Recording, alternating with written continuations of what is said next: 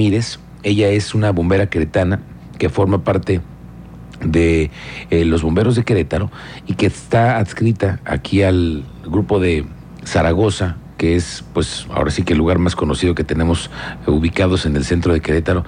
Y Andrea es desde hace, me dices, nueve años. Nueve años. Nueve años bombera. ¿Cómo estás, Andrea? Muy buenas tardes y bienvenida. Hola, buenas tardes. Muy bien, muy bien aquí. Déjeme preguntarle, a- déjeme decirle que Andrea viene lastimada de su manita derecha. ¿Qué te pasó?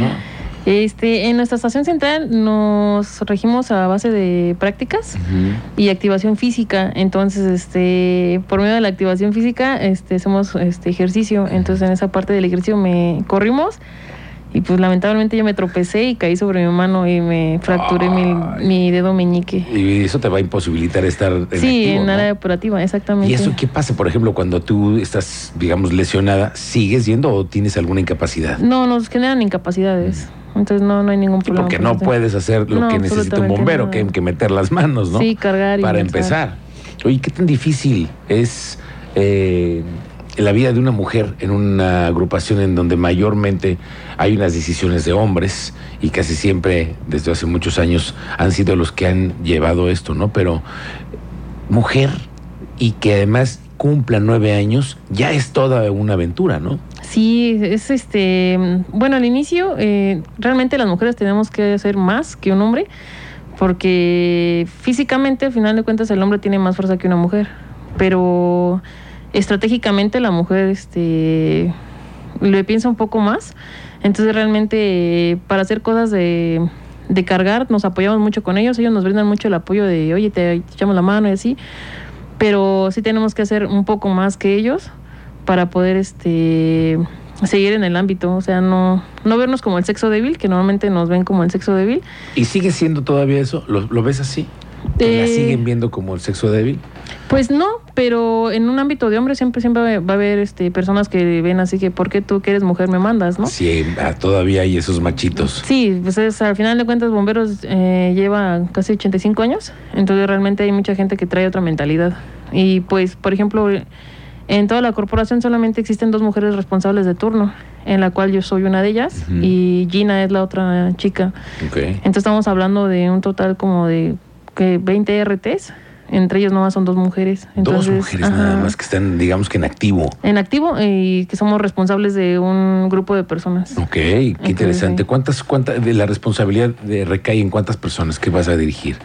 Pues el RT, dependiendo de la estación. La estación central rige eh, seis personas. Tiene seis personas un RT y tenemos otro RT de rescate. Entonces esa persona rige otros tres, cuatro personas más. Ok. Entonces cada quien Siempre tiene- hay un camión, eh, digamos que este que me dices un RT, son seis que están Ajá. listos para salir a cualquier momento. Sí, tenemos un camión. ¿Cuánto, ¿Cuántas horas pasan ustedes en turno? 24 por 48. Ok. Algunos cubren y ya son cubren otras 12 horas y así. Más o menos en, una, en un rango de 24 horas en un turno, ¿cuántos, cuántos eh, hechos tienes? ¿Cuántos servicios? Aproximadamente tenemos seis, de 6 a, 8 ¿Y en promedio qué es lo que vives tú, Andrea? fugas de gas. Normalmente son fugas Ah, de sí. gas. Sí, ¿Pasa siempre. mucho? Pasa mucho las fugas de gas y cuando es temporada de lotes baldíos. Y hubo un tiempo que fue mucho incendio en casa, cuando Ah, sí. estuvo la temporada más de, de lo que era el COVID. Y estuvo, se aumentó mucho el incremento de incendios en casa. Que no eran incendios en casa regularmente, algunos de ellos Eh, Algunos de ellos no, algunos sí eran carnes asadas o no. elotadas. Imagínate eso nada más. ¿Cómo crees que entonces les llaman la, la gente para una carnita asada y ven que hay mucho humo?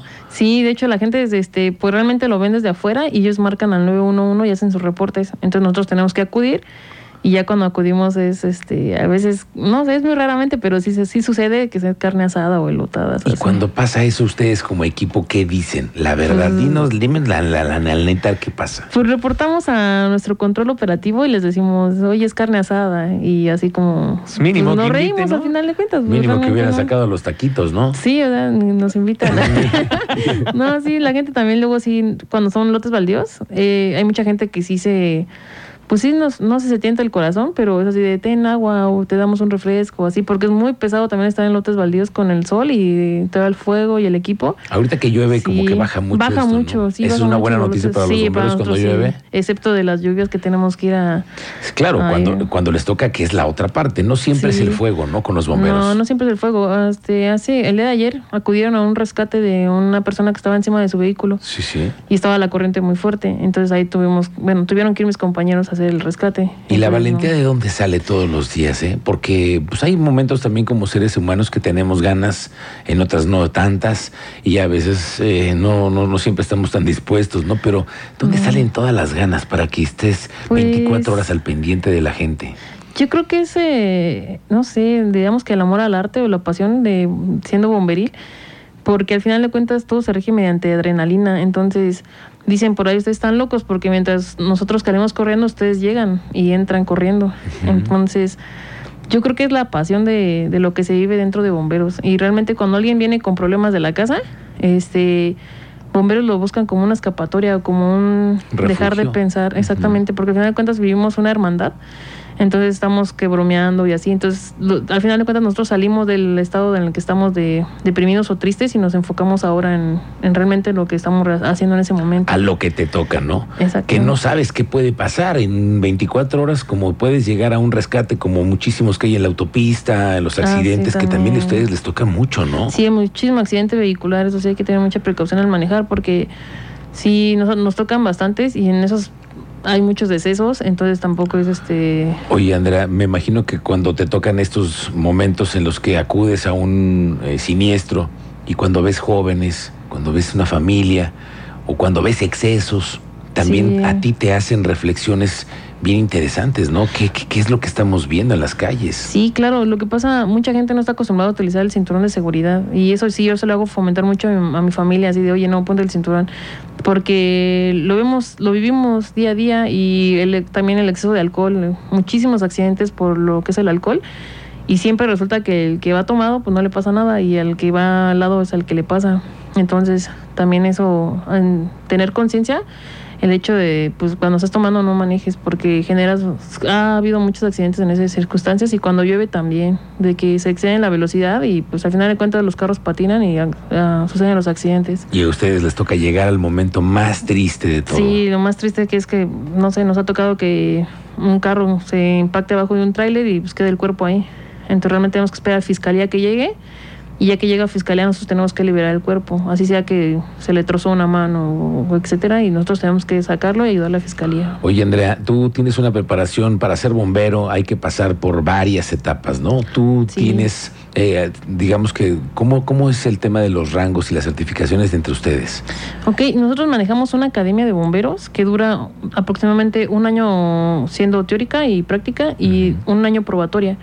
Entonces en total son dos años eh, para salir como bombero y ya sales como bombero de línea. Posterior al bombero de línea, este, ya van voluntarios, tenemos de voluntarios como de paga y ya este, vas creciendo conforme tienes tus habilidades. Nos regimos por lo que es el manual de lista y nos basamos en NFPA la 1001, que es este ser bombero, un bombero de línea y este ya de ahí empiezan a regirse otras normas. Y es conforme vamos escalando conforme vamos este eh, practicando o haciendo y nos van haciendo evaluaciones conforme se van tomando los rangos. Claro y además me imagino que el sacrificio y la constancia también se evalúan no para que tú puedas seguir creciendo. Sí porque ahorita acaban de terminar una academia que era la 1006 de rescate y era todos los domingos. Entonces todos tenían que estar todos los domingos ahí. Y fue durante nueve meses. Uy claro más sacrificio para la familia ¿no? sí claro. Y qué te dicen en casa pues mi mamá ya casi ni me ve. Dice, mi mamá ya vienes de visita. Pues sí. pero bueno, pero bueno, yo no soy casada, pero sí los demás compañeros que son casados sí tienen, bueno, la final de cuentas la, la familia tiene que comprender la situación en la que nosotros estamos y que es algo que nos gusta y pues... Pero no necesariamente la familia tiene que comprender, sino que es aceptar las, lo que tú quieres, ¿no? Que es al final tu gusto, tus ganas de servir a la ciudadanía, tú estar al pendiente de, decir, yo 24 horas me puedo quedar aquí guardada esperando que algo suceda y atenderlo y entrarle con ganas. Oye, dentro de tu experiencia, ¿qué es lo que más, más difícil es para ti cuando te toca atender un incendio, una inundación, un accidente un rescate, me ha los he visto también actuar en temas de probables suicidios, ¿no? Sí, ¿Qué es para ti lo más difícil emocionalmente, Andrea? Yo creo que lo más difícil emocionalmente fue los incendios, tal vez. Eh, los incendios en casa. Mm, Hace tiempo nos tocó un incendio y fue así de que una persona estaba dentro de la casa. Entonces mi jefe entró directamente y mi RT entró en ese momento también y yo así como que, ¿y yo qué hago? Y así de, no, pues tú la línea. Y agarré la línea y salió mi jefe con prendí, se le prendió su equipo. Entonces yo lo- le apagué el equipo y ya se volvió a meter, pero pues tampoco podemos como enfocarnos todos a una sola cosa. Entonces cada quien tiene sus funciones. Entonces yo me quedé en la función de la, de la línea y ya lo sacaron al señor y ya fue cuando yo extinguí, me metí y empezó a sofocar. Pero esa fue así como un- en ese momento sentí así como que yo puedo, yo me meto, yo y, y así, no, es que entiende, o sea, cada quien tiene sus funciones. Claro, claro. Oye, qué valentía la de meterte a un lugar en donde hay fuego y no sabes qué más puede haber después. Sí, claro. Sí, sí, sí. Es que al final de cuentas, eh, por eso dice la gente que estamos locos, porque es como que ella puede explotar y ustedes allá adentro. Y, y sí nos tocó un día un accidente también en Bernardo Quintana, que se prendió una camioneta y tenía gas. Y ese fue como mi tercer servicio bien pesado y avánzale. Y entonces yo iba avanzando y se escuchó como tronaron, pero eran las llantas. Entonces yo lo único que hice fue cerrar los ojos y los abrí de nuevo y dije, ah, pues sigo aquí, avánzale. Y seguí avanzando y ya me subí arriba de la camioneta así, literal estaban llamas y a cerrar el tanque de gas y luego ya me bajé y así como que, sí, sí ya después como que después reaccioné y dije, ¿qué estás haciendo? Claro. sí. ¿Cómo lo lograste? Qué valentía. Sí, pues porque estaba no- mi compañero es también que no piensas en el momento. Tú estás No. ahí en una emergencia y, y ya metes las manos, no sabes qué va a pasar, ¿verdad? Sí, no, nosotros estamos ahí, pues al final de cuentas, este, pues no nos, en- sí nos entrenan, pero pues las cosas pueden cambiar. Es muy difícil la lotería y lo práctico allá la Claro. vida real. Claro, por supuesto. Y una vida tan complicada para un bombero en esta, en esta ciudad que está llena de tráfico. ¿Cuál sería el Ah, consejo sí. que tú les darías No. a quienes intentan hablarle a los bomberos? Cuando tú llamas a los bomberos es porque de verdad tienes una emergencia, ¿no? Los claro. necesitas. Porque si no, a ustedes les va muy mal, ¿no? Sí, de hecho, cuando escuchen una ambulancia y bomberos, sí es abrirnos el paso, porque usted, la cultura vial no, no está muy bien. Entonces, muchos carros hasta se ponen o no nos dejan pasar. Entonces, por más de que le estamos echando la sirena y todo, y ya como que se abren y ya nos vamos pasando. Pero siempre, nunca falta un carro que se nos pegue atrás y va siguiéndonos. Entonces, como para saltarse todo el tráfico. Eso tampoco lo deben de hacer porque nosotros en cualquier momento frenamos y el carro se estampa. Y pasa que los accidentes ocurren después porque vienen atrás de la ambulancia o de los bomberos, ¿no? Así es. Oye, Andrea Ramírez, gracias por estos minutos y compartirnos tus experiencias, tus vivencias y eh, saber que sí, a lo mejor pensamos que ustedes están locos, pero gracias por esa locura, porque si usted, sin esa locura y esa pasión, Sí. no nos podían rescatar de nuestras... Por esa adicción a la adrenalina. Sí, a la ¿no? adicción a la adrenalina que tienes. Ya sé. Qué bueno que estés bien, bien sometida ahí en los bomberos. Te Gracias. agradezco mucho la visita y esta plática. Gracias, muchas gracias. Gracias.